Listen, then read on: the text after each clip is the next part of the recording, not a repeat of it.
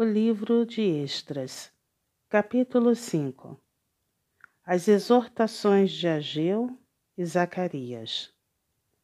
Ora, os profetas Ageu e Zacarias, filho de Ido, profetizaram aos judeus que estavam em Judá e em Jerusalém, em nome do Deus de Israel, cujo espírito estava com eles.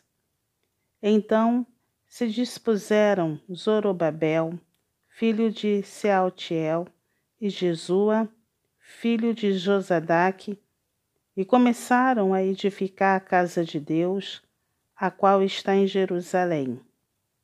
E com eles os referidos profetas de Deus que os ajudavam. Nesse tempo veio a eles Tatenai, governador da Quem do Eufrates, e Setabozenai e seus companheiros, e assim lhes perguntaram: Quem vos deu ordem para reedificardes esta casa e restaurardes este muro? Perguntaram-lhes mais: E quais são os nomes dos homens que constroem este edifício? Porém, os olhos de Deus estavam sobre os anciãos dos judeus de maneira que não foram obrigados a parar, até que o assunto chegasse a Dario e viesse resposta por carta sobre isso. Os adversários consultam Dario. Eis a cópia da carta que Tatenai, o governador da quem do Eufrates, com Setabozenai e os seus companheiros os afarsaquitas que estavam deste lado do rio enviaram ao rei Dario, na qual lhe deram uma relação escrita do modo seguinte: Ao rei Dario toda a paz. Seja notório ao rei que nós fomos à província de Judá, a casa do grande Deus, a qual se edifica com grandes pedras. A madeira se está pondo nas paredes e a obra se vai fazendo com diligência e se adianta nas suas mãos.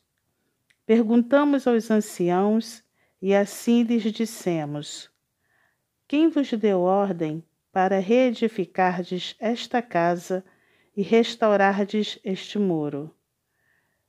Demais disto, lhes perguntamos também pelo seu nome, para tos declararmos, para que te pudéssemos escrever os nomes dos homens que são entre eles os chefes.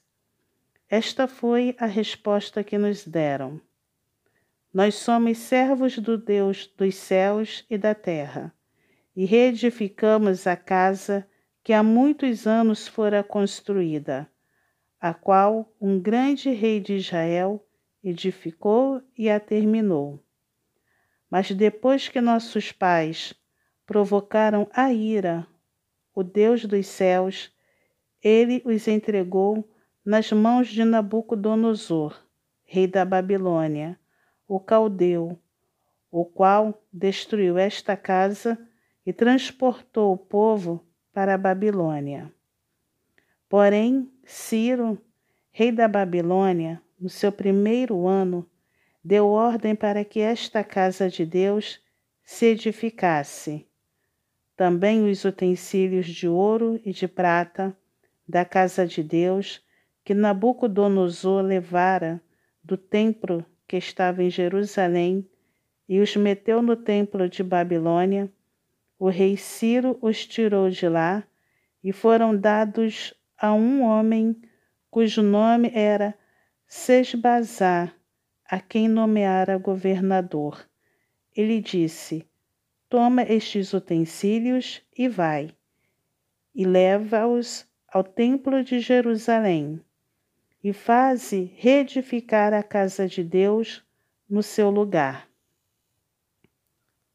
Então veio dito Sesbazar e lançou os fundamentos da casa de Deus, a qual está em Jerusalém. e daí para cá se está edificando e ainda não está acabada. Agora, pois, se parece bem ao rei que se busque nos arquivos reais, na Babilônia, se é verdade haver uma ordem do rei Ciro para edificar esta casa de Deus em Jerusalém.